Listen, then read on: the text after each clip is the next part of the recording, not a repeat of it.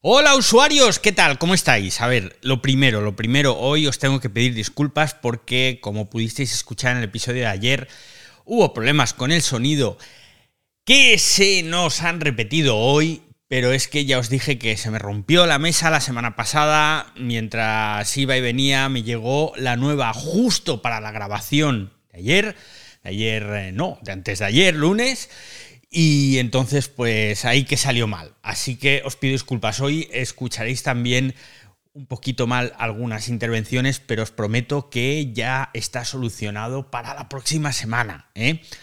Así que nada, no me enredo más. Vamos con el episodio de hoy, miércoles, que hablamos de las ventas del iPhone 14, el iPhone 14 Pro y con el amigo Jordi Yatcher, que ayer ya nos decía, oye, ¿qué pasa? Que yo venía...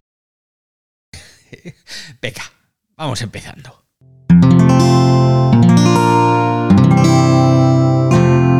Wanda, la red de podcast independientes en español.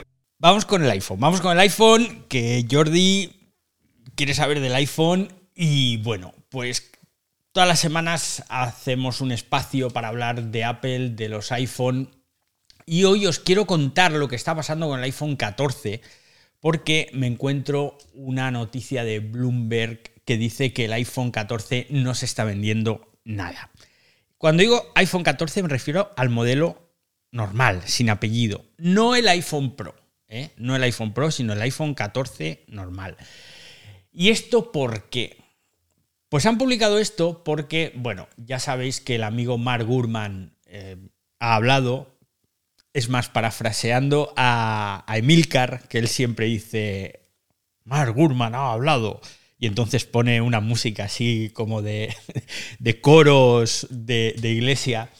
Entonces, bueno, Mark Gurman, por lo visto, por lo visto, dice que Apple ah, abandona la idea de aumentar la producción, que es algo que hacen todos los años en función de las ventas, porque no hay demanda. Y como no hay demanda, pues entonces reducimos ese aumento de producción. De hecho, Apple esperaba que estos nuevos dispositivos pues, se vendieran como rosquillas, ¿no? que tuvieran un estirón en las ventas. Y lo cierto es que lo que está pasando es que el iPhone 14 Pro, que cuesta una fortuna, se está vendiendo mejor que el iPhone 14, que cuesta media fortuna. ¿eh? Y es que esto es normal.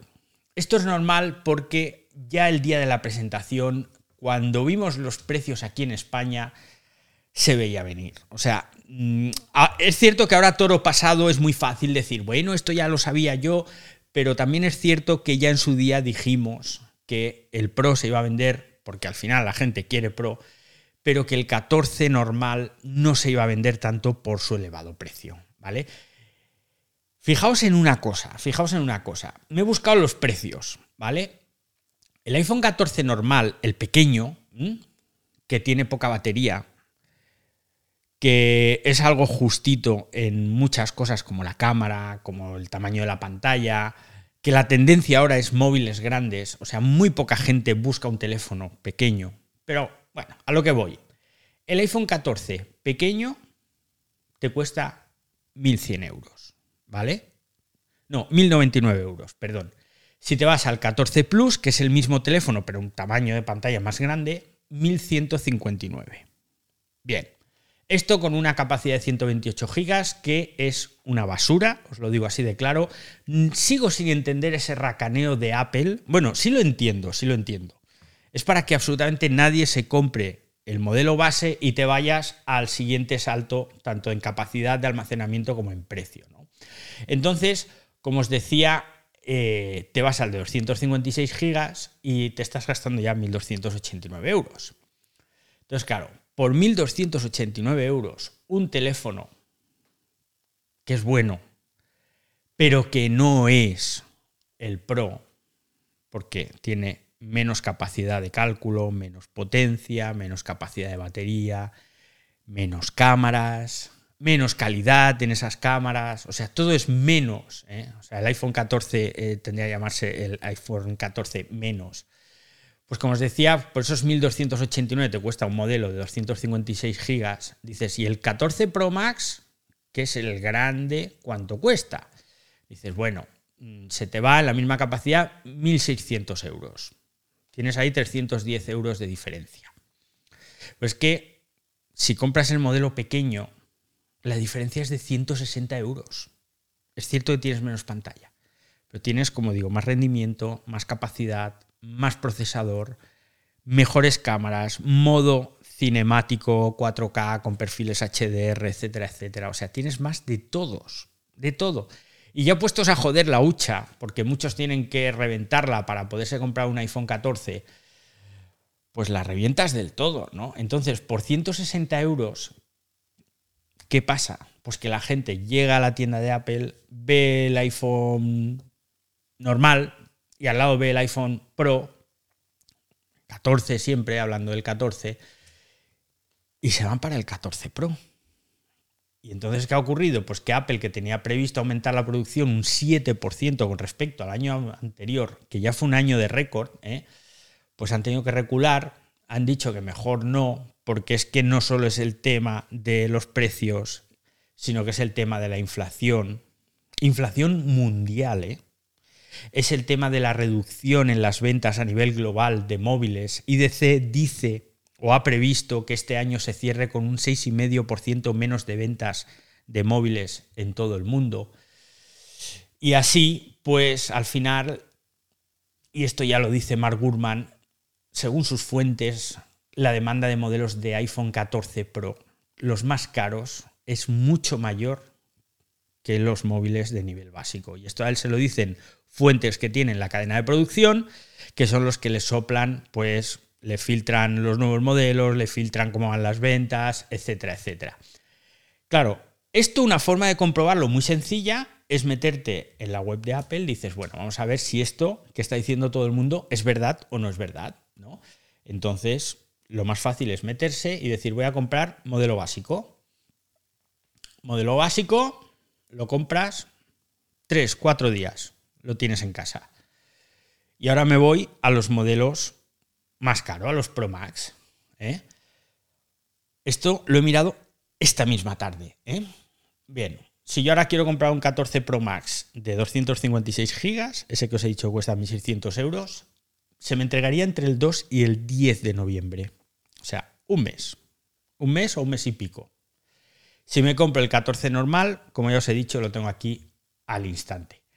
Y es que te pones a buscar y te encuentras a gente que compró el iPhone 14 Pro Max en septiembre y todavía no lo ha recibido. Apple ya le ha dicho a los proveedores que se olviden de el iPhone 14 y han reducido 6 millones de unidades la producción para la segunda mitad de este año, o sea, a lo que queda de año. El objetivo y aquí volvemos a Mark Gurman. Producir 90 millones de teléfonos para lo que queda de año, que es exactamente o muy parecido al nivel del pasado año. Y esto pues no acaba de ser bueno para Apple, porque entonces nos encontramos con un primer trimestre, que es el último trimestre aquí, pero es el primero allí, en el que mm, no o podrían encontrarse con menos ventas de las que, de las que se esperan. Pese a ello, pese a ello, pues Apple sigue cortando el bacalao porque venden como rosquillas móviles de mucho más de 1.000 euros, ¿eh? hasta 2.000 euros. ¿Os acordáis que predije y acerté, pero bueno, no era difícil acertar esto, que habría por primera vez un iPhone de más de 2.000 euros y efectivamente lo hubo? pues están hinchando a vender móviles de mucho más de 1.000 euros, de 1.400, de 1.500, de 1.600 y a ganar dinero. ¿Son los que más venden? No, porque si miramos el volumen de ventas, no son los que más venden a nivel mundial, pero sí son los que se llevan la pasta. ¿eh? Y entonces, pues ahí está la historia. El iPhone 14 Pro es el que se está vendiendo, el iPhone 14 normal no se está vendiendo y ahora es cuando te llega la gran duda. ¿Esto es intencionado o es una cosa que ha ocurrido? Porque ya sabéis que dicen piensa mal y acertarás. Y yo estoy casi convencido que esta jugada no es arbitraria. En Apple no dan puntadas sin hilo. Todos los años que yo he estado cubriendo la información de la compañía, desde allí, desde Cupertino, desde diferentes sitios, todo lo que hacen está medido. Todo está pensado. Las variables están pensadas. Y si esto no, entonces lo otro. Es como jugar una partida de ajedrez, en la que tú no estás pensando el siguiente movimiento, sino que ya has pensado los 10 siguientes movimientos o los 15 siguientes movimientos con sus variables. Pues Apple es lo mismo. Entonces, Apple está ahí. Esto yo creo que no ha sido casualidad y lo que quieren es que se vendan mucho los teléfonos de más precio porque de esta forma lo que estamos haciendo es subir el precio medio de venta de los dispositivos móviles. Así que no me extrañaría que empecemos a ver una escalada de precios a nivel mundial de los teléfonos móviles bestial como no habíamos visto hasta ahora. Ahí David, tú sabes, perdona que no soy yo fanboy, pero justo se ha subido Argeni que me comentó sobre el iPhone 14 como que no lo tenía feliz, más bien infeliz. No lo podrá decir el mejor, si te parece. Ay, buenas tardes, Fran. Gracias por esa, Fran. Muy buenas tardes a todos y todas. sí, a nosotros lo, pedimos la preventa y llegó el 17, creo que la salía el 16, llegó un día después, uno o dos días después. Y, como te lo comenté, se lo comenté a Fran en un espacio que estamos, en, en otro espacio, que la diferencia entre el 12 y el 13 no es mucha, David. Entonces, uno invertirlo para tenerlo, no, para mí. Em, es mi opinión y, con todo lo, lo, que vale. Entonces, esa. Y David, para comentar lo que estás diciendo de la escasez de productos, el Apple Insider eh, hace cuatro o cinco días publicó que el problema, de, ajá, publicó primero, fueron dos noticias ese día. La primera publica que las mejores pantallas de los smartphones al momento son las del el 14 Pro Max. Eh, dio la, la, la lista, variación de brillo, precisión en los blancos y máxima resolución de pantalla de las que puedo recordar, pero después salieron el 80% de las pantallas se las hace Samsung, que son pantallas OLED. Y Samsung un mes antes había dicho que iba a tener problemas con la producción de pantallas hasta el primer cuarto del 2023.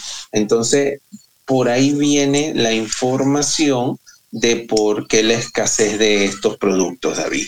Pues lo de la pantalla no me extraña a ver, la pantalla que han metido en el iPhone 14 Pro Max y en el iPhone 14 Pro es una pantalla que hasta ahora nunca se había hecho, nunca se había fabricado, porque es la primera pantalla que tiene un pico de brillo de 2000 nits, que para que os hagáis una idea es una locura, es una barbaridad.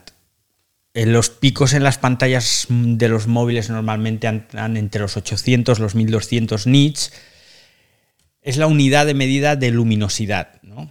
¿No os ha pasado nunca que estáis en la playa, por ejemplo, y, os pega el sol directamente sobre la pantalla y prácticamente no, no veis nada, ¿no? Es porque le falta brillo. Entonces, esos brillos o ese brillo, pues se mide en nits y nunca había habido un teléfono con 2000 nits en una pantalla.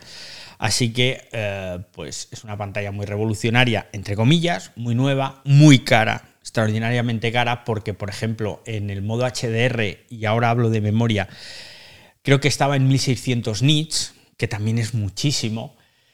Y claro, pues eso hay que pagarlo.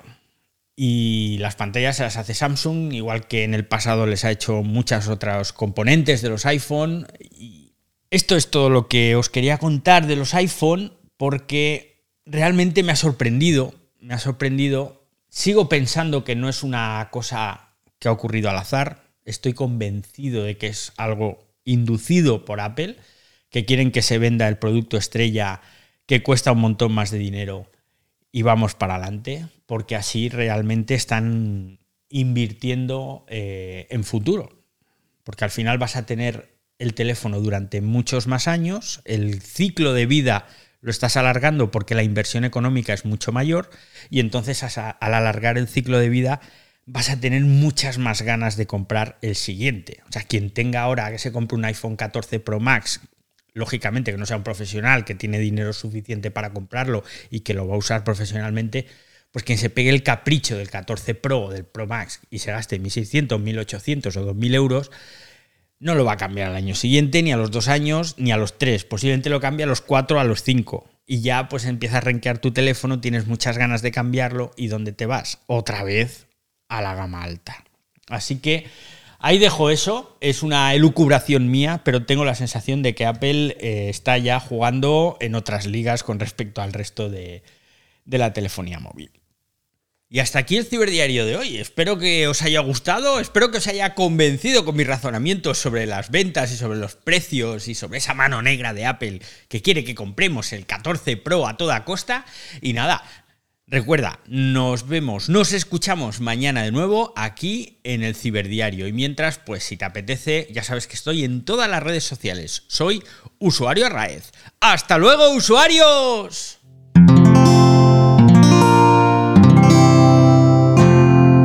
Puedes escuchar más capítulos de este podcast y de todos los que pertenecen a la comunidad Cuonda en cuonda.com.